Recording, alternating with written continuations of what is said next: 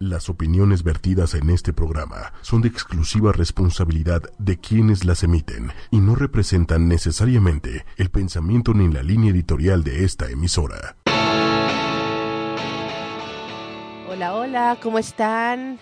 Pues yo muy contenta aquí porque hoy es el último día del- de la serie de educación y estamos con un invitadazo, muchísimas gracias. Está Alfonso Torres con nosotros para hablar de constructivismo. Muchísimas gracias, Celia. En verdad me da muchísimo gusto estar con todos ustedes. Es un enorme placer y feliz de la vida poder compartir muchas reflexiones y comentarios sobre el constructivismo. Ay, sí, muchas, muchas gracias. Encantado, Celia. Platícanos un poquito de ti, un poquito de, de qué es lo que haces para que también la gente sepa. Tenemos un gran especialista. Ay, qué linda. Muchas gracias, Celia. Pues mira, el año pasado cumplí 20 años de ser pedagogo.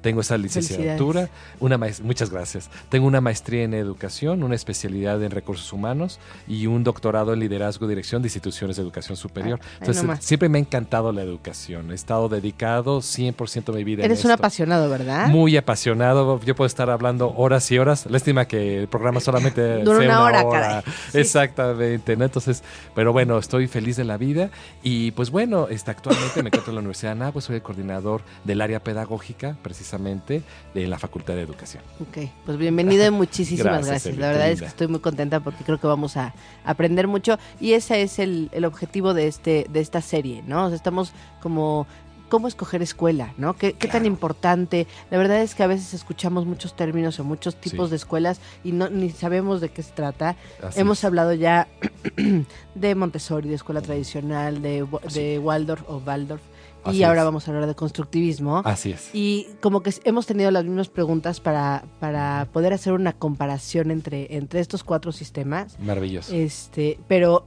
digo, obviamente platicamos más, además de esas preguntitas, como, sí, como claro. bueno, esas preguntitas como que sí engloban muchísimo el, el sistema. Pero entonces platícanos un poquito, ¿qué es el constructivismo? Muy bien. Pues mira, Celia, el constru- el constructivismo nació de una eh, investigaciones porque le- era una persona muy inquieta, le gustaba investigar, le gust- eh, se cuestionó algo muy importante, decía, los niños, ¿por qué aprenden? Y estamos hablando de Jean Piaget a principios del siglo pasado. Entonces, eh, lo está hablando de los años 20, ¿no? Él empezó a cuestionarse por qué aprenden los niños, qué está pasando dentro de su cabecita, ¿no? Entonces les ponía a hacer unos experimentos muy interesantes, así brevemente además te comento Sí, uno, no, hizo miles, ¿no? Pero vaya, este, básicamente, supongamos ponen un recipiente era alto, este, transparente, ponía agua, y en otro recipiente que era también de vidrio, pero era alargado, también ponía la misma cantidad de agua. Entonces a un niño le preguntaban, oye, ¿dónde hay más agua? Claro, en la que está en Se- el recipiente alto, se ve se ve más, ¿no? Porque estaba más alto, ¿no? Y el recipiente que estaba achatado, que estaba más eh, al plano, pues estaba- se veía aparentemente menos. Todos los niños se iban luego con la finta y decían, pues el que Pues está el alto, ¿no? alto. Ah, Ok, él nunca les daba la respuesta. O sea, muy bien. Entonces vertía después en dos vasos iguales, vertía el agua. Y de repente, para sorpresa del niño, se quedaba que lo- el agua Son estaba al mismo iguales. nivel, ¿no? Exactamente. Y volvió a regresarles a los dos recipientes, ¿no? Les decía, nuevamente te pregunto, ¿dónde hay más agua? Entonces, los niños que lograban resolver este problema habían construido una respuesta. Decían, en los dos es exactamente lo mismo. Claro. Lo, lo que pasa que el recipiente para arriba, pues porque está así más larguito, pero se ve más, y el que está más ancho es menos. Entonces él siempre les daba, dime la respuesta y dime por qué. Y, pero había niños que no lo construían. Entonces él empezó también a notar que había niños que eran más maduros y otros niños que no eran tan maduros. Y entonces él generó algo muy interesante en las escuelas, que es precisamente que tenemos que esperar que los niños vayan madurando. ¿no? Entonces es Mm, un ok. error garrafal cuando decimos, los niños a los cinco años se temblan de las, todas las tablas de memoria, que sepan leer perfectamente bien, etc. Porque muchos niños todavía no están maduros y entonces lo estamos forzando. ¿no? que eso también es algo de lo que hemos hablado y la verdad es que sí, un poco eh, es, es un tema que, que nos, nos ocupa, ¿no? Así es. Como papás, Así porque es. muchas veces nosotros mismos estamos presionando a las escuelas porque creemos que la mejor escuela Así es la que más chiquitos suman, restan, este, es. leen, escriben. y guau, el mío a las cuatro ya, ¿eh? Sí, Estoy- claro. Uy, todavía no lee, todavía no escribe. No, y el mío ya no, Exacto. exactamente. No, no, no tenemos que estar preocupados por eso. Realmente, lo dijo Piaget desde principios del siglo pasado, los niños tienen una etapa de madurez. Él eh, este, está hablando del sensorio motriz, de las operaciones concretas, de hipotético deductivo, etcétera, etcétera. Etcétera. Y es más, tenemos adultos que todavía no han pasado de concreto a hipotético, de, hipotético deductivo. Concreto, ¿no? vamos a para, para explicarles Sí. a, a los papás un poquito porque Sí. luego nos cuesta trabajo. Somos somos muy este Eh, sí. usamos usamos términos. Términos que van a decir de dónde sacó ¿Y esta esto parte qué? concreta, ¿no? Es La parte concreta es que necesitamos ver, necesitamos entender, tocando, viviendo la- la- lo que Así estamos es. pasando para poderlo comprender. Es correcto. Y luego pasamos a algo más abstracto o más Así es. No tan tangible, ¿no? Así es, Los niños son muy concretos, o sea, cuando somos chiquitos necesitamos entender y vivir las cosas para es. poderlas como comprender. Por supuesto, ¿no? Y ahí es donde te das cuenta de un adulto cuando de repente le dicen, oye, ten cuidado, no hagas esto, y lo hace, ¿no? Entonces, y, y claro, se cayó, etcétera. Esa persona todavía, desde el punto de vista de Piaget, Sí, sí. no ha pasado de concreto hipotético deductivo, porque una persona adulta debe decir, si yo ahorita me bajo y golpeo a la persona, pues claro, después yo me voy a meter en un ¿Qué problema con la consecuencia voy a policía, va a tener? tener una consecuencia. No, este está tan inmaduro que entonces se baja y se golpea. No hace entonces, hipótesis no hace y no deduce Así lo que es. puede pasar, es Así decir, no planea lo- las consecuencias de, sus, de sus de sus actos. actos. ¿no? En este caso de los actos, etcétera. Este es más, Piaget también habló todo un tratado sobre la moralidad, ¿eh? Porque de repente luego han dicho, oh, qué interes- está muy interesante lo que él hacía, hizo todos estos procesos de asimilación, de acomodación, o sea, de cómo pensamos, cómo es el pensamiento, pero no escribió nada de cuestiones de los valores y principios, sino él sí escribió sobre la moralidad. Ahora bien, ¿cuál es el problema de Piaget? Piaget, los libros que tenemos de Piaget son sus apuntes. Él nunca le interesó publicar sus investigaciones, él nunca le interesó escribir para los educadores. Él era biólogo, él le encantaba la filosofía, él le encantaba este, cuestiones este, de, de trascendencia, o sea, este, fisiológicas, porque también le encantaba la anatomía, todo esto. Él no era educador, porque todo el mundo piensa que es un gran educador. Claro. No, él lo que hizo fue investigar, era un gran investigador, hizo sus apuntes, así como tú te investigas algo y haces tus apuntes, Ajá, y ya. y luego Pero se no publicaron los apuntes. No son lo que él este, dijo, voy a hacer una publicación para que todos los educadores me entiendan. No. Es más, de las, ya casi a punto de fallecer, lo invitaron a Estados Unidos, dio una conferencia y les dijo, señores, ah, porque le preguntaban obviamente a los educadores, a los pedagogos, oiga, pero ¿cómo aterrizamos el constructivismo, etcétera? Y él dijo, ¿sabes qué? Ese es un problema de ustedes. Ese es trabajo de Ustedes no, yo no. chamba. O sea, hasta nos dejó una teoría constructivista que te- nosotros tenemos que construir. Que, a ver, fíjense, el, el tema exactamente es ese. Así es. ¿Qué es el constructivismo? Muy bien. Como su nombre lo indica, los niños construyen su, su educación, ¿no? Bueno, su, Así su conocimiento. Así es. No, no lo- el, el maestro aquí se llama, en- como en otras tienen Así es. nombres diferentes, aquí se llama facilitador, No, guía. guía también. Es guía. Sí, exactamente. Para los cognoscitivistas es un facilitador. ok, Al principio pensaron que el constructivismo era como cognoscitivista, facilitar el aprendizaje, por eso facilitador. ok. Ahí nos guía. Por eso en el sistema Montessori se llaman guías. También, Guías. Montessori porque son ellos cognoscitivistas y constructivistas. Entonces los constructivistas somos guía, los maestros guiamos a nuestros estudiantes a que vayan construyendo ellos. ¿no? es algo que me encanta, es lo, lo- lo platicábamos antes de empezar el programa, como el, el, la guía, el guía, el profesor, es, así es. no da respuestas. No, no. que yo creo que es lo más difícil Totalmente. en el, en, haciendo constructivismo hoy por hoy, Así porque es. estamos acostumbrados a dar respuestas. Así es. El niño te pregunta, contestas. Así es. Pregunta, contestas. Así Pregunta, es. contestas. Y aquí, al contrario. Así o sea, aquí te pregunta, le preguntas. Ah, es correcto, ¿no? exactamente. Y no solamente le preguntas qué quieres saber, ¿no? Sino, a ver qué piensas tú. Así o es. o el, el chiste es como hacer reflexionar al niño, Ah, ¿cierto? es correcto, es totalmente cierto. Y ahorita sí me quedé mucho pensando esto que me decías, ¿qué es el constructivismo? Bueno, nosotros, así como Piaget, que fue el autor del constructivismo, él en sí no dio una definición, él hizo sus investigaciones. Tenemos que recurrir entonces, así como las canciones, a intérpretes. O sea, personas que han tratado de entender a Piaget. Mm. Entre ellos tenemos a César Cole, en México tenemos a Ángel Díaz Barriga, o sea, tenemos varios pedagogos que han tratado de interpretar, de entender qué es lo que nos quiso decir Y Piaget un poco aterrizarlo. y tratarlo de aterrizar. Entonces, no- no- hay que referirse a ellos. Eh, si no, tendremos que leer todo lo que es Piaget, etcétera, y nosotros daríamos nuestra propia definición. Eso es lo maravilloso del constructivismo, ¿no? Bueno, si me tratas de decir qué El es una constructivismo definición. es constructivista, está Exacto, El increíble. constructivismo es constructivista, es maravilloso para eso. Te hace mucho reflexionar. Entonces, tú me preguntas qué es el constructivismo, yo te puedo decir, primero, es una corriente pedagógica. O sea, es una corriente que tiene toda una teoría constructivista de fondo. ¿Y qué es lo que trata de buscar? Trata de hacer que los estudiantes, en este caso los niños, igual hasta los jóvenes, ellos construyan su pensamiento. Ellos sean conscientes de que hay una problemática y tenemos que dar respuesta a esa problemática, ¿no? Y entonces para poder esto lograrlo, los maestros tienen que ser unos guías, como bien lo mencionabas, tienen que tener mucha paciencia, tienen que aceptar las respuestas que están dando los niños y ayudarlos a que vayan construyendo mejores respuestas.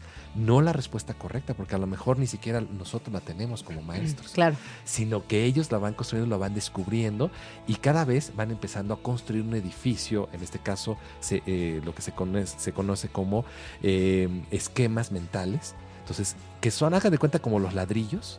Los, niños van construyendo con sus ladrillos y con cemento. Eh, entonces, el ladrillo sería el esquema mental y el cemento sería las nociones. Ok. ¿no? Entonces, vamos a explicar rapidísimo sí, eso. Sí, sí, por favor, por Exactamente. Bueno, supongamos que yo tengo esta pluma, ¿no? Y aquí, bueno, para nuestro video radio escucha, se, se lo vayan a imaginar. Tienen ustedes una pluma. Entonces yo cuando digo pluma, ustedes luego, luego en la mente se les vino la imagen de una pluma. Ese es un esquema mental. Ok, ya, ya, ya, que no tengo que buscar una, pluma para saber qué es. Tienes un ya lo tengo concebido en mi eh, cabeza. Concebido en tu cabeza. Ese es el esquema. Y así lo manejó Piaget, ¿no? Bueno, yo para poder relacionar la pluma y supongamos que con esta pluma yo lo que quiero es este escarbar para hacer un hoyito, entonces son dos esquemas que tengo que unir por un lado la pluma y por otro lado que tengo que hacer un, agujero, un hoyo. Entonces el maestro lo que tiene que hacer es que el alumno le queda claro qué es pluma y qué es un agujero. Entonces lo primero que tiene que ver es cómo esos esquemas, ¿no? Exactamente. Ahora, ¿y cómo junto estos dos para poder solucionar algo? A través de las nociones.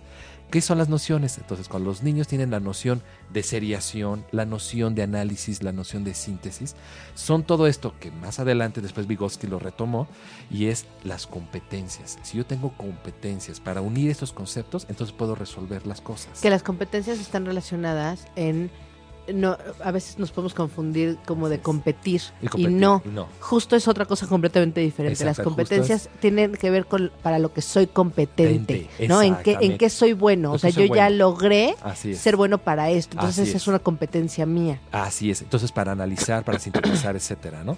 Entonces, si yo le digo a un niño, entonces, ¿qué es lo que tiene que hacer el maestro? El maestro tiene que poner un conflicto cognitivo. Así también lo manejaba Pellet. Entonces, estamos hablando muy constructivista, ¿eh? Pero bueno, tratando de aterrizárselo lo más que podamos. Por eso es complejo. ¿Qué es el, conflicto constructivo? El, conflicto cognitivo, es cuando lo decimos al niño, bueno, resulta que yo venía caminando por aquí, Pepito, y entonces este, no encuentro un gran tesoro que tengo escondido. Yo quiero encontrar un tesoro. ¿Qué harías tú para poder encontrar un tesoro? Entonces el niño dice, lo único que tienes, Pepito, es una pluma y ya, para poder resolver este problema. Entonces le estoy dando un esquema al niño y le estoy diciendo a dónde tiene que llegar el resultado. Entonces el niño empieza, bueno, pues con la pluma haría un mapa para poder encontrar el tesoro. Ok, tú lo vas guiando. pero solamente con un mapa tú crees que vas a encontrar el tesoro. Ese mapa, ¿tú lo vas a inventar o tú lo encontraste? No, bueno, tendría que encontrar un mapa, entonces no puede ser la respuesta un mapa. Bueno, entonces lo que tendría que hacer es eh, utilizar mi pluma y a lo mejor empezar a escarbar. Ok, me parece eso bastante bien. ¿Cómo escarbarías? Etcétera. Entonces lo voy llevando al niño entonces con sus nociones, con sus esquemas, empieza entonces a, tratar de encontrar la respuesta que dice, claro, escarbo con la pluma, entonces está haciendo con la pluma no, no sea nada más para escribir, sino claro, hay para, usarla, para, otras cosas. Exactamente, entonces lo hago reflexionar, lo hago pensar y con esto va resolviendo el niño hasta que por fin, ¡pum!, descubre entonces el tesoro. ¿No? Lo hicimos esto muy sencillo así, pero esto aplícalo para las tablas de multiplicar, etcétera. Entonces, un maestro constructivista nunca va a decir las tablas de memoria, jamás. ¿Cómo, cómo aprenden las tablas, por ejemplo, en ah, el constructivismo? Este, de repente llega el maestro y les dice, ¿qué creen niños? Les tengo una sorpresa. Este, voy a repartirles a ustedes 25 dulces, pero me tienen que ayudar para que todos tengan la misma cantidad.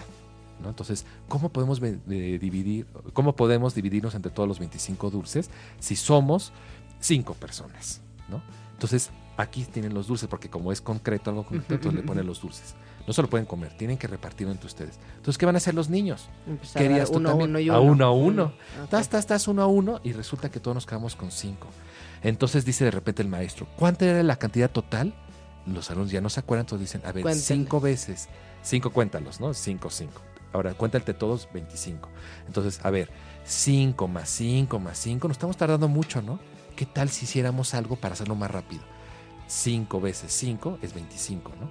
Y entonces los niños van descubriendo las tablas. O sea, decir, si tú me das dos pesos y algo, voy a la tienda, etcétera, y son 20, entonces multiplico 2 por 20, entonces empiezan a usar. ¿Cuál sería la diferencia de Montessori? Porque Bueno. Montessori hace lo mismo, Ah, no sí. con dulces. Es que mira, lo que pasa que el Montessori de fondo tiene este paradigma, esta corriente pedagógica que es constructivista y Mm. también tiene los cognoscitivistas, que es Ok. facilitar el aprendizaje. El sistema Montessori como tal no es una corriente pedagógica, es Ah, un ok. sistema, Un sistema que educativo está, que está que tiene tocando como base, estos dos. exacto, que está tocando estos dos que son los constructivistas y los por eso son parecidos. Por e- sí, claro, porque toman de los constructivistas todo esto. Y lo que la diferencia es que tiene, o sea, crea sus propios materiales. Exactamente, exactamente, es correcto. Y, y como es todo un sistema, entonces se basa de los cognitivistas para hacer todo, facilitarles a través de materiales y de los constructivistas los hace pensar. Entonces tienen esos dos. Ahorita los, el sistema Montessori está maravilloso porque ahorita también está retomando otro corriente pedagógica o otro paradigma pedagógico que es los humanistas. Entonces también está tomando toda esta parte de los niños, sus valores, sus Exacto. principios y los pone a hacer proyectos de vamos a ver ahora, vamos a platicar del amor y toda la semana va a ser el amor. Ahora la próxima semana va a ser acerca de la libertad, etcétera, ¿no?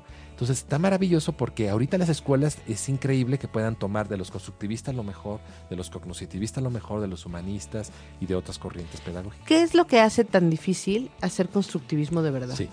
Porque primero, nosotros como profesores, y, y digo, yo también me, me pongo aquí, nosotros fuimos y nos desarrollamos en, para empezar en otra corriente que eran los conductistas. Sí, que es la escuela Que es la tradicional. escuela tradicional, exactamente, la escuela tradicional. Entonces, ahora pídele a un maestro que haga pensar a sus estudiantes. Cuando no estamos acostumbrados Cuando a pensar nosotros. no- exactamente, nosotros no estamos pensando.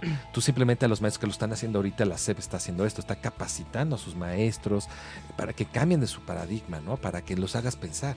Entonces ahí tienes, y nosotros también nos hemos dedicado mucho tiempo a formar a los docentes para irles rompiendo esos esquemas y el maestro no llegue y que diga, no, no, no, a mí me vale gorro, nada que van a estar descubriendo ellos, ellos van a estar resolviendo. No, no, yo les voy a hacer un examen, un examen de memoria donde, a ver, ¿qué es el constructivismo? Y de memoria me tienen que decir. Para empezar eso... ¿Cómo contra, demuestra ¿no? el constructivismo que están aprendiendo los niños? Porque Sí. creo que el, el- el miedo podría ser Sí. ese, ¿no? O sea, de pronto dices, ay, no, bueno, pero que estén to- todo el tiempo platicando del agua en el vasito, ¿qué, Sí. qué les da? ¿no? sí, o sea, ¿qué van a aprender? ¿Dónde, dónde están ahí las sumas? ¿Dónde Es están las restas? ¿Dónde está? ¿Cómo, ¿Cómo va a aterrizar ese aprendizaje? ¿Va a irse a otro lado y qué? Así es. Bueno, a través precisamente de resultados de aprendizaje, a través de que los niños puedan resolver problemas. Eso es lo que te iba a decir, solución de problemas. Solución de problemas. Eh, con eso, s- la manera como los constructivistas dicen, yo te garantizo que tu niño resolverá problemas. A lo mejor le vas a preguntar qué es constructivismo y no vas a ver, pero sí te va a armar él su propio concepto. Él sí te va a decir, mira, así con las palabras que dijo Piaget o con lo que dijo César Cole, que es el intérprete de Piaget, que es constructivismo, no te va a decir. Pero sí te va a decir, yo que entiendo que es el constructivismo. Es como un profesor hace pensar a sus estudiantes. Y sí es cierto. ¿no? Entonces, eso es lo interesante. Y se vuelven unos niños muy críticos, ¿no? Unos niños muy pensantes, Muy analíticos. muy analíticos, que te dicen, a ver, mamá, ¿por qué cuando no tienes dinero, por qué no vas al cajero? Ajá, ¿No? Porque los niños conductistas es, este, a ver, este, no tengo dinero, pues ve y sácalo del cajero. Claro. O sea, en cambio un niño constructivista te dice, mamá, ¿por qué no vas al cajero y lo saca? No, es que no tengo dinero. Ah, entonces quiere decir que la tarjeta en sí mismo No, no, te garantiza, dinero. no te da dinero. El dinero viene de, don- de otra parte. ¿De dónde viene el dinero, mamá? No se quedan con la primera respuesta. No, ellos empiezan a, indagar, indagar, pues sus maestros son constructivistas y entonces así lo hacen pensar. ¿no? Ok. Ah, está padrísimo. Está padrísimo.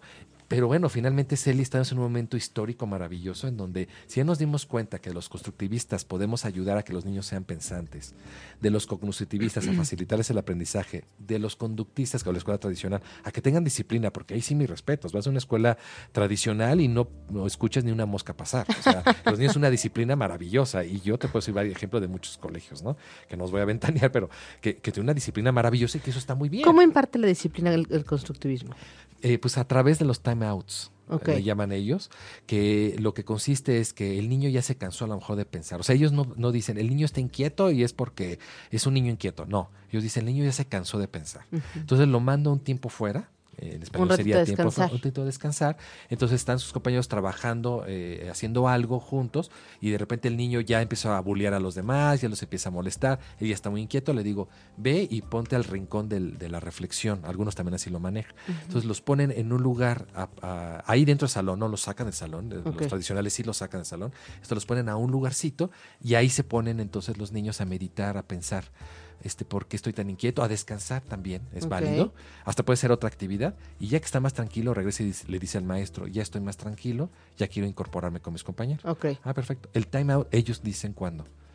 Cuándo ok, ok. tienen que regresar. ajá, ajá. la- tú, ok. Cuando Sí, tú ya estás listo para Ya regresar. estoy listo, entonces ya me tranquilicé y estoy listo. Entonces ya pueden regresar y regresan con sus compañeros a continuar con la actividad. Ok, perdóname porque te interrumpí. No, no, Entonces no, no, estabas- no, no. O sea, está muy bueno que ya... Sí. Ahora, estabas hablando justamente de cómo como tomar algo de, de Sí. cada de cada modelo o de Así cada... es, de cada corriente pedagógica, Ajá, vamos a decir, o cada paradigma, ¿no? Este, o de cada teoría pedagógica, o sea, para no complicarnos Sí, mucho, ¿no? sí, Entonces, tomamos entonces ahora de los humanistas, pues tomar esta parte también de las emociones, ¿no? Del niño, porque luego se siente bien, no se siente mal, etcétera, ¿no? Y del sociocultural que nos faltó, son cinco, ¿no? Los, lo- las corrientes pedagógicas y del y el otro, que sería el sociocultural, que es lo de las competencias ahorita, que está tan de moda, ¿no? Sí. De que hay que hacer que los niños desarrollen sus competencias, sean competentes, que sean eh, analíticos, que sean sintéticos, pero que también manejen el liderazgo, etcétera.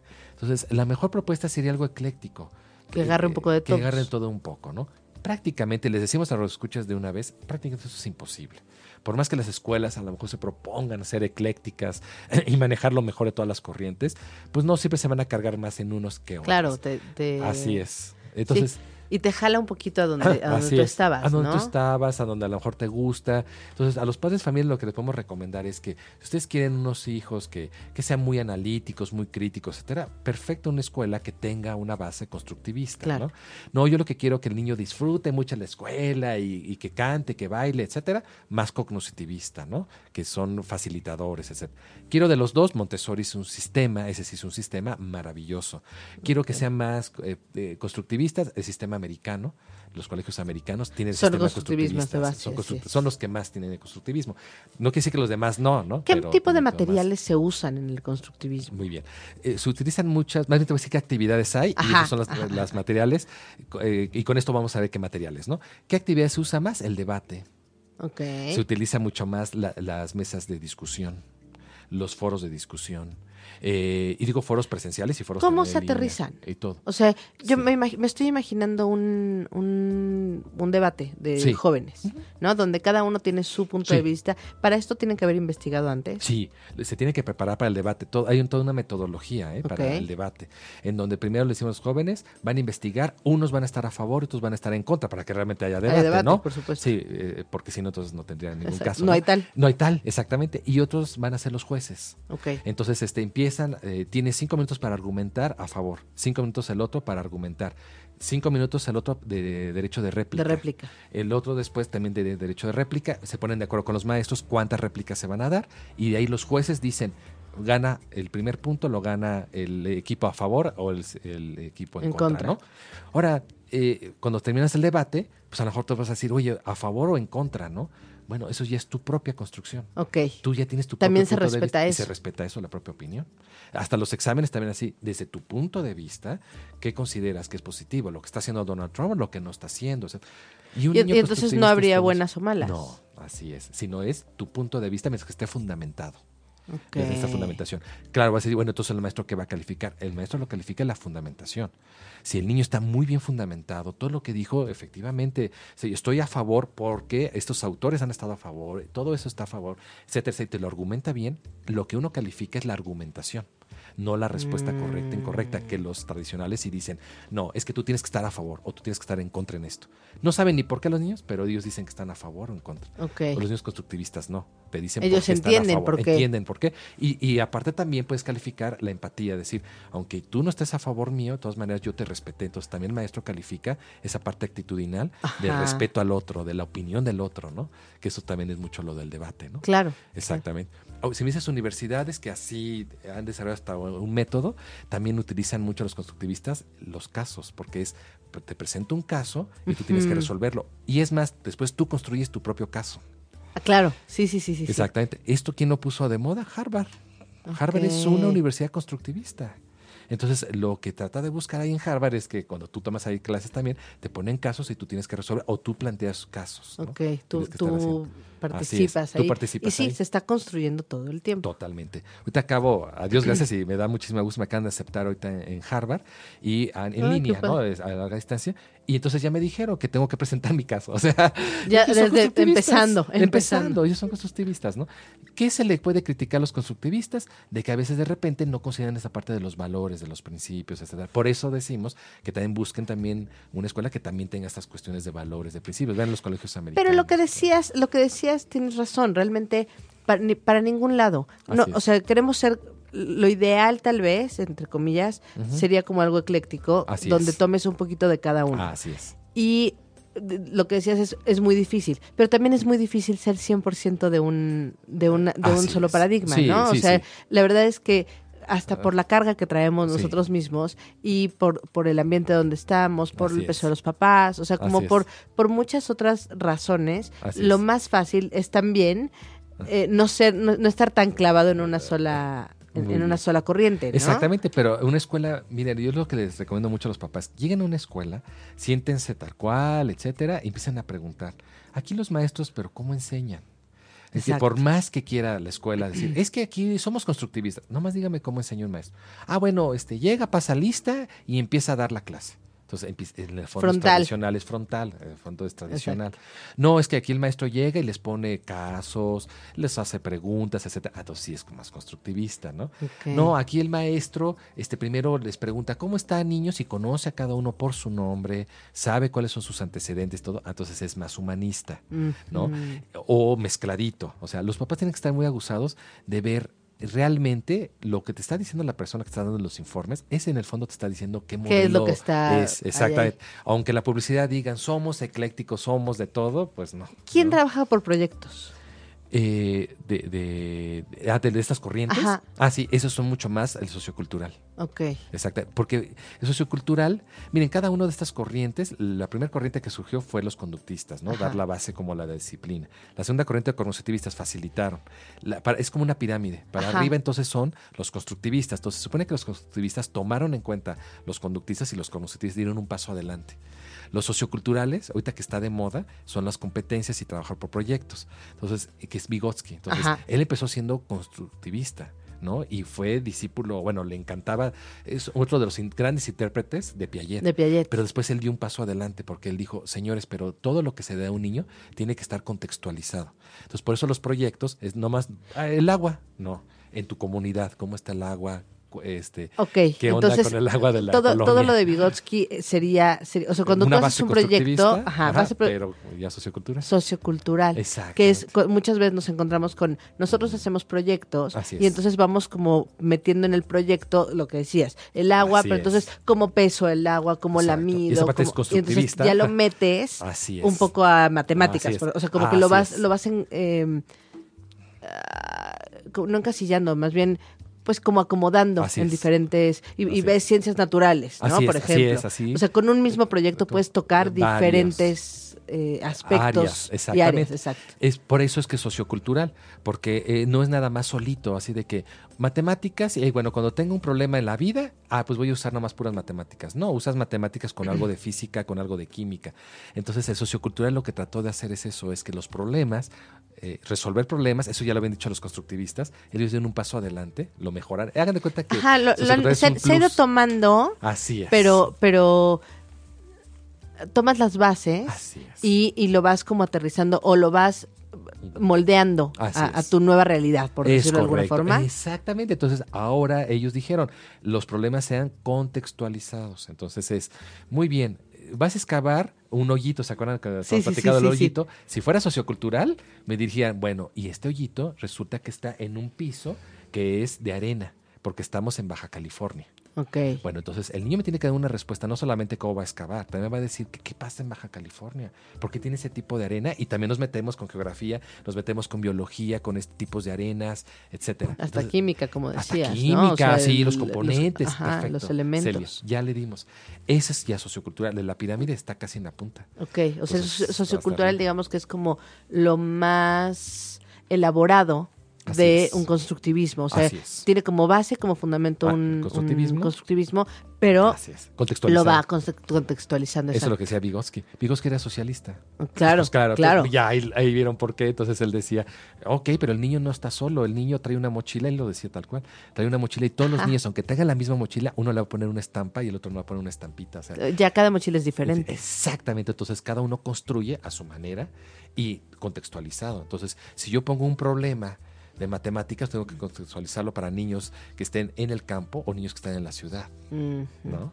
Para que entonces los niños realmente sean para que le haga sentido Haga y para que el aprendizaje sea significativo, ¿cierto? Exactamente, es correcto. Que, tanto se habla de eso, ¿no? Del aprendizaje significativo. pues, Y eso se hace en, o sea, lo, lo que se, como se busca es haciéndolo tuyo, así ¿no? es. que es lo mismo que decía propio. Montessori, pues sí. Así es. Cuando yo vivo el aprendizaje, lo hago mío, Es entonces correcto. ya es significativo es. para mí, me queda para toda la vida. Para toda la vida. Aunque el término de aprendizaje significativo son los cognoscitivistas, y dijimos, Montessori es Cognoscitivista con Por eso, constructivista. por eso te late todos sus términos, por eso son cognoscitivistas, constructivistas. Claro. ¿no?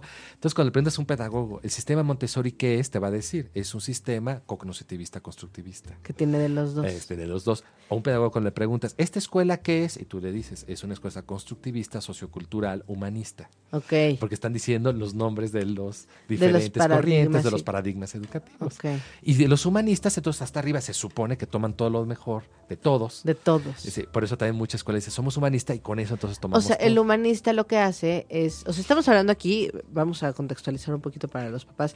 O sea, hay diferentes paradigmas educativos Así y los sistemas educativos que Toman. conocemos están como, como estacionados o Así es. toman o toman como lo to- no, est- están como ahí. O sea, es. toman, toman la base Así filosófica de estos, de estos paradigmas. Así. Y a partir de eso hacen un sistema como por ejemplo Montessori Así que crea diferentes materiales para, eh, para facilitar el aprendizaje en los niños, pero con la base eh, filosófica y teórica es. de, de estas, de estas eh, corrientes, o de estos ¿no? paradigmas educativos. Y entonces Exacto. hay las escuelas como que se van...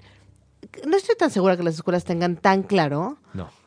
En dónde están. Sí, ¿No? en escena de los pedagogos. ¿eh? Exacto. Ellos se dejan Para eso necesitan pedagogos en las es, escuelas. para eso necesitamos pedagogos, para que nosotros tenemos una visión pedagógica que de repente decimos a la escuela, ¿sabes por qué tienes problemas? Porque eres demasiado conductista o eres demasiado humanista, porque también cada uno, si nomás nos dedicáramos a un solo paradigma, dejamos limitados. Claro, y en el, en el niños. mundo donde vivimos ahora no podemos estar cinco, solamente, de necesitamos de los cinco. Perfecto. Que el humanista es, es. es el que toma todo, pero además le da la parte emocional, la Así parte de, de, de valores de, De ser humano, de pero sin Así dejar de, o sea, sin dejar de lado todo lo demás, Así El construir, comprender, Así eh, poner en contexto y darle un sentido al- a la parte emocional. Ah, es correctísimo. Ahí está. Entonces, ahí están los cinco corrientes. Los papás tienen que estar muy aguzados para ver la escuela que quieren, en qué corrientes está. Ok. ¿De acuerdo? Independiente de si lo ven en la misión. Y no hay buena ni mala, ¿no? No. Todas son buenas Todas y todas buenas. van sirviendo, depende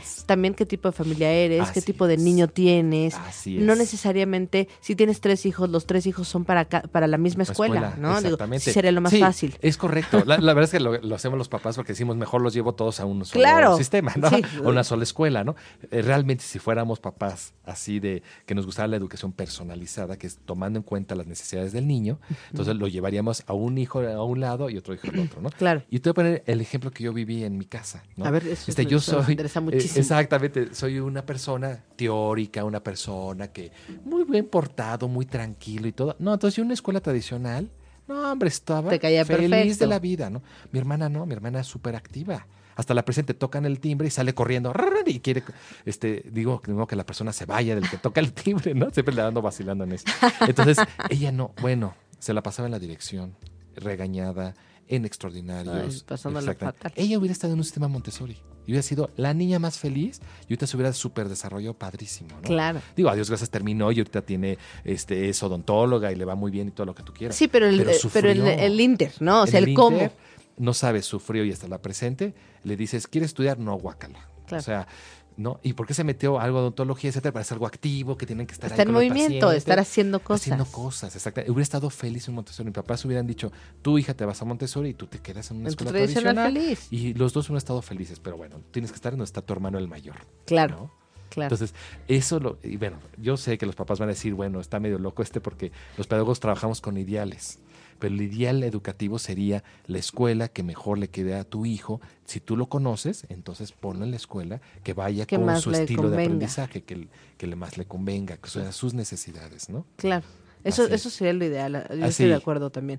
Sí, sí creo que como papá está difícil. Sí, sí. pero, ¿sabes qué nos pasa a veces?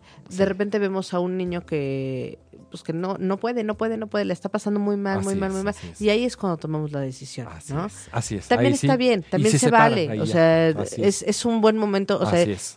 el- lo importante es como poder abrir las antenitas y decir, a ver, Así esto en es. serio no está funcionando, esto no, no le está pasando bien mi hijo, voy Así a tener que, que buscar otro sistema, ¿no? Así es, es correcto, correcto.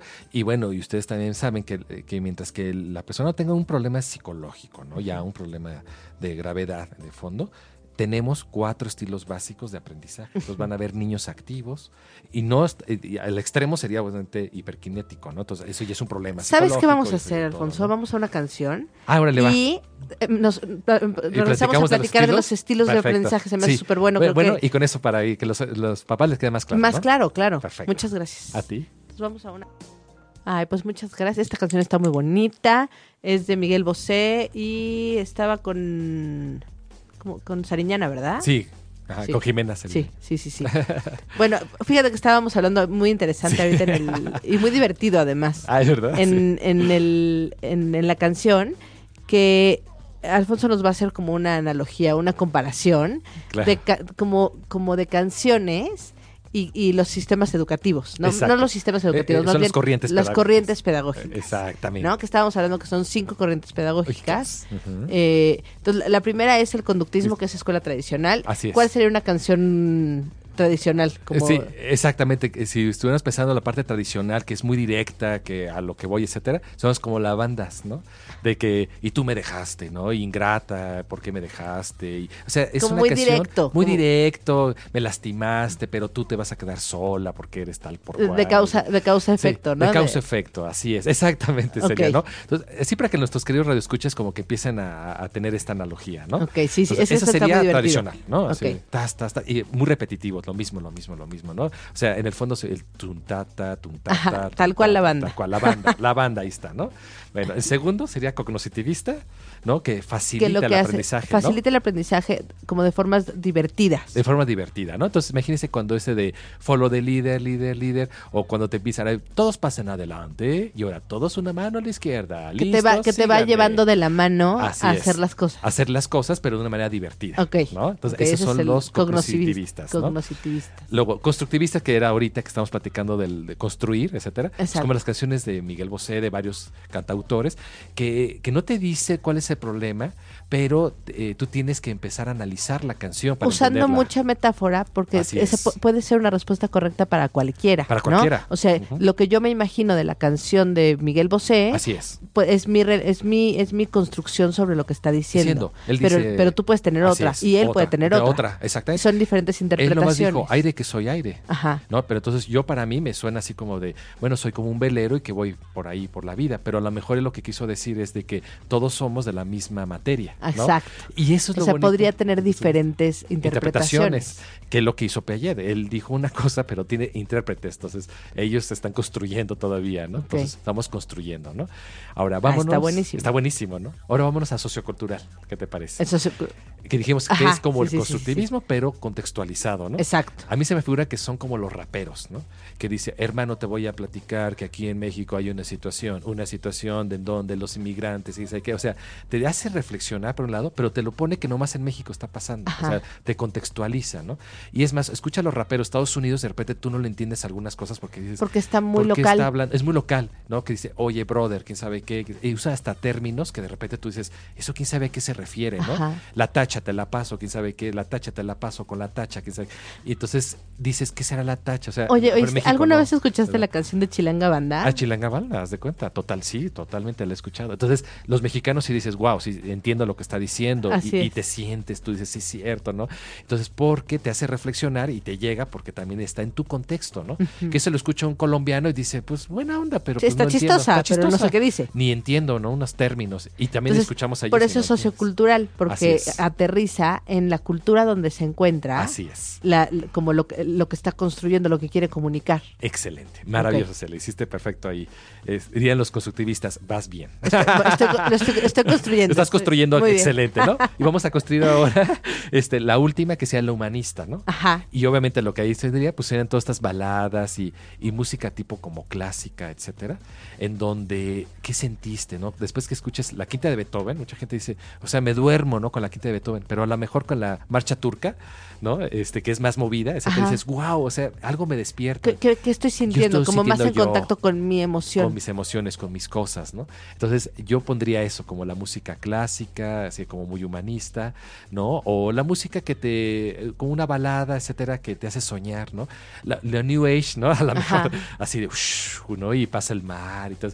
¿Qué sentiste? O sea, que la persona no te pregunta, oye, la canción, ¿qué te quiso decir? No. ¿Tú qué sentiste con esa canción? Que la música clásica lo Sí. que buscaba también era eso, ¿no? Los sentimientos. Despertar, despertar, como emoción y, sentimientos. Y también es en cada quien, ¿no? Es correcto. Por eso también muchos eh, teóricos de, de la pedagogía dicen, estamos regresando a las bases, go to the basics, porque dicen que en el 2020 va a llegar ya los, los humanistas a todo lo que da. Entonces, este por ahí eh, se comenta, estamos regresando otra vez a los clásicos. Y sí, de repente vamos a decir a los jóvenes, a ver, ya tanto se ha dicho de lo que es la libertad, remítete a Sócrates, ¿qué decía sobre la Ok. libertad? Remítete a los A los orígenes, A los claro. orígenes, ¿no? Y los orígenes son humanistas, ¿no? Sí, Entonces, sí, sí, sí, todos los es. filósofos y todo Así esto, es, por supuesto. Así es. Vamos a tener mucha tecnología, Celia, pero de repente vas a decir, es correcto o incorrecto lo que estoy haciendo, es Claro. correcto que yo esté Como más ético. Más ético. Entonces, esos son los humanistas, ¿no? Mm, Eh, qué interesante. muy ¿verdad? interesante. Muy inter- a mí me parece muy interesante. Exacto. Qué bueno. Entonces los Ok. papás tienen que encontrar la armonía perfecta entre, si quieren, entre banda, vamos a pensar, vamos a decir, banda, Banda, o clásicos junto con un poquito de Un Miguel poquito de Bosé. rap Un también. poquito de rap, Miguel. Bosé y rap. Exactamente. Entonces sería una orquesta Sí. para ellos. Claro, claro. Está bien padre. Está, Sí. está bien, bien interesante. Oye, ya hablábamos de los estilos, de aprendizaje. Sí, dejamos en esa incógnita. A ver, exacto. Esto me parece bien importante Sí. porque cuando nos damos cuenta de cuál es mi estilo de aprendizaje o el de mis hijos, es. entonces también sé cómo encaminarlos y, y también podría escoger qué tipo de escuela le conviene más. Es ¿no? correcto, sí, exactamente, que, que se lleve mucho más con su estilo de aprendizaje, ¿no? Entonces, tenemos cuatro estilos básicos de aprendizaje, Ajá. ¿no? Es el estilo activo, en esta persona, eh, los niños lo vemos desde chiquitos, ¿no? De que todo lo quieren experimentar es, lo tengo que hacer, o sea, lo tengo que vivir, ¿no? Lo tengo que tocar, lo tengo que manejar, etcétera. Como a través de los sentidos. los sentidos, eh, son muy sensibles en ese sentido, ¿no? Y, y responden además, o sea, cuando es. nosotros tenemos un hijo que vemos, que a lo mejor es, es bebé o es, es chiquito, todavía no va a la escuela, pero Sí. que, que le gusta como estar inspeccionando, y Eso. entonces deshace, eh, no sé, el carrito ves que lo está desarmando, y es- está como, y lo como en, ajá, en mucho movimiento, Así es. ok, y le Es gusta activo. probar, y le gusta oler, y le gusta, ok. Maravilloso, es activo. Es Ese activo. una persona activa. Dijimos también que si no es al extremo, o sea, entonces ya es una, pat- eh, una patología, o sea, Sí, sí, que sí, es entonces una persona hiperkinética, o sea, donde ya todo es activo y, y no se puede y no puede, y no puede ah, autocontrolarse. autocontrolarse, eso ya es otra cosa. No, hay personas que aprenden activamente. Tan es así que los ves caminando y eh, ¿qué es el constructivismo? Y van caminando, ¿no? Y Ajá. regresan, ¿no? Y, y están con ese movimiento es con el que van como es. adquiriendo el aprendizaje. Es correcto, ¿no? Y, y se ponen a cantar de repente. Sí, claro. Yo y te ha pasado a lo mejor que has Uy, conocido sí. tú muchos niños Sí, sí, y jóvenes, ¿no? Que tú le dices algo y empiezan, sí, claro, constructivismo, constructivismo. Y empiezan ellos, y se empiezan a mover. Entonces, es esta parte activa. ¿no? Ok. Muy bien. Entonces, activa. Luego seguimos. Lo contrario es el reflexivo. Ok. Un niño que siempre está, pero ¿por qué papá pasó esto? ¿Pero por qué pasó el otro? ¿Y, y por qué tú con tu mamá, con mi mamá a veces salen a, ustedes quieren salir solos, ¿por qué no me llevan? Y te está cuestionando y cuestionando. Hay una etapa de los niños que es la etapa del por Del qué. por qué, ¿no? así es. Pero estos se siguen, ¿eh? o sea, y son jóvenes y se siguen preguntando, ¿y por qué? ¿Y por qué? ¿Y por qué? ¿No? Entonces, son niños reflexivos que les gusta siempre estar meditando. ¿Y o qué, sistema educativo le convendría a alguien reflexivo? Pues el El constructivista. constructivista. Queda perfecto. A alguien activo le conviene el cognitivista. Ok, que puede No. ser, un, por ejemplo, Así alguien es. Alguien activo puede ser un, un Waldorf que vimos. Vuelo padrísimo. O un Montessori, le cae muy bien también. Es lo que te digo, yo no soy tan activo y, y Te iba a muy mí me hubiera- bien me hubiera tronado a lo mejor el Montessori y me hubiera cansado. O sea, Sí. yo a la primera me canso. Yo no soy ni deportista ni nada de esto, lo digo abiertamente, ¿no? Yo prefiero hacer di- dieta a estar haciendo ejercicio. Yo no soy tan activo. Yo me canso de una manera impresionante. Y entonces, en cambio, mi hermana no, es sacaba ella las mil medallas en las Olimpiadas y todo esto, ¿no? Entonces, ella le convenía eso Montessori. Yo me hubiera cansado. Si hubiera estado en un sistema Montessori, hubiera de momento que hubiera dicho, ya, ¿a qué hora nos vamos a sentar y a qué horas vamos? Porque yo soy el otro, ahorita voy a decir cuál Sí. soy, ¿no? Entonces soy más teórico, ¿no? Entonces, este, y ese teórico es mucho más conductista, mucho más tradicional. Más tradicional. Exacto. Entonces, al reflexivo en un, Sí, en una un- escuela en una que también podría ser un Montessori Así o un es. constructivista. Así es, todo perfecto y está feliz de la vida. Ok. Reflexivo. Donde, donde, donde sea. Y en un Waldorf Sí, también. un Baldor perfecto, está maravilloso, ¿no?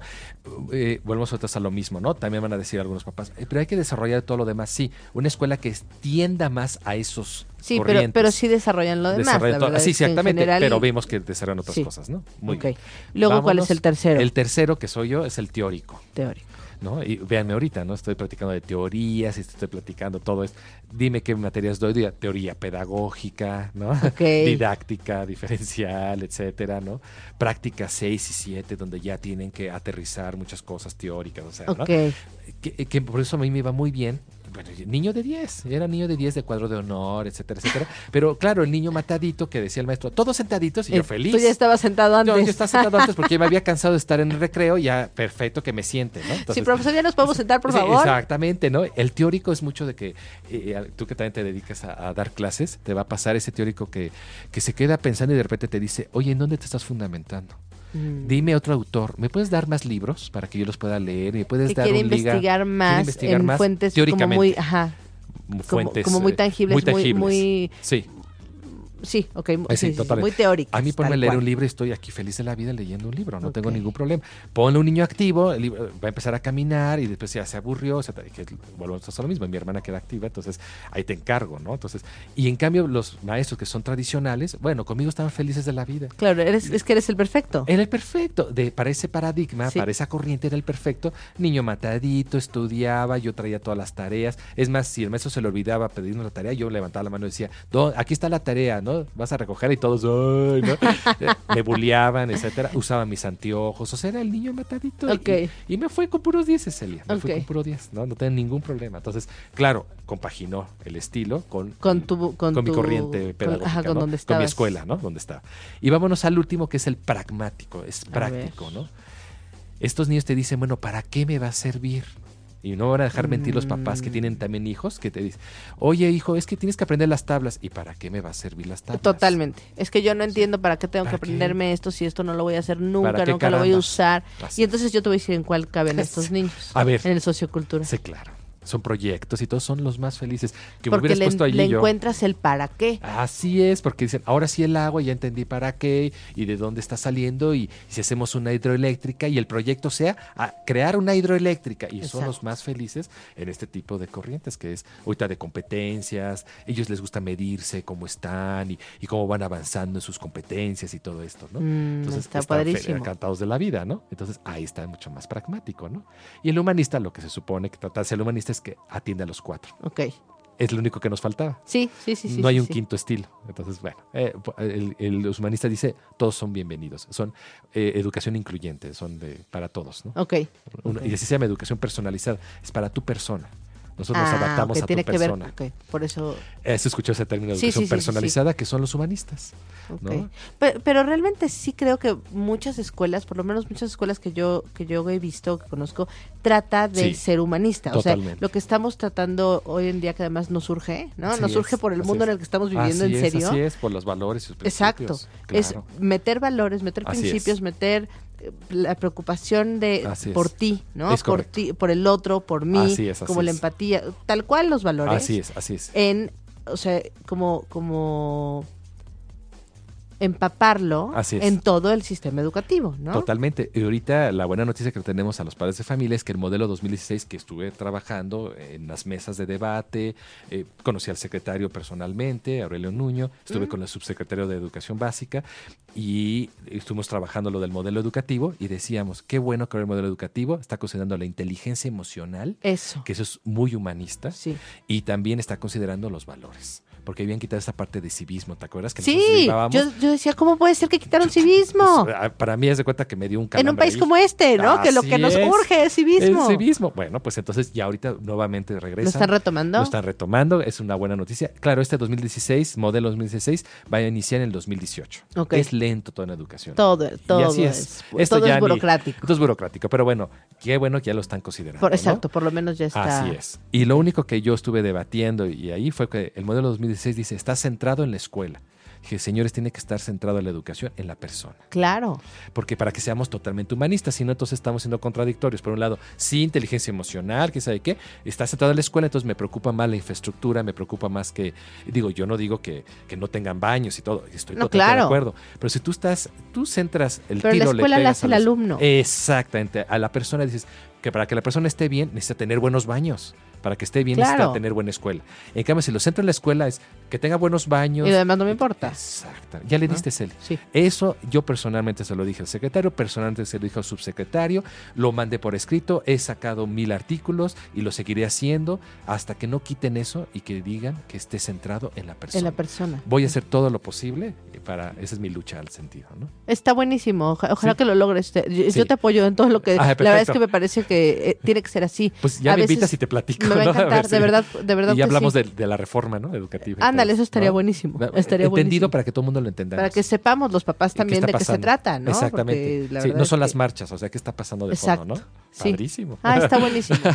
Pero sí, estoy totalmente de acuerdo contigo. Perfecto. Pues bueno, mira, para terminar, te agradezco muchísimo que, que, que hayas estado aquí. La verdad es que creo que aprendimos muchísimo. Ay, qué bueno. Eh, y como para cerrar un poquito que el constructivismo como tal, voy a, a, a ver, te voy a decir lo que yo entendí. A ver, y tú me dices si sí o ¿Qué- si no. ¿Cómo construiste? ¿Cómo no? Yo- soy mi- tu guía. mi aprendizaje aquí? Sí, tu guía. El Ajá. constructivismo tal cual es hacer mi propia interpretación de las cosas que estoy, que estoy aprendiendo, que estoy eh, como adquiriendo del medio, ¿no? Muy bien. Con reflexión, con, con, con- como preguntándome siempre. Así es. Eh, los recursos que usa, pues tal cual es el, el mundo, Así es. ¿no? o sea, es, como, eh, eh, pero empezamos con, con la creatividad y con la curiosidad de los, de los niños. Así A es. partir de ahí empezamos a construir con Así todas es. las herramientas que me da el mundo. Exacto. Y yo le pongo un, un conflicto, ¿no? Ajá, el, un problema a resolver. da el conflicto y entonces es. el, el- exacto un problema y entonces ya el alumno lo, tiene que resolver a partir de eso.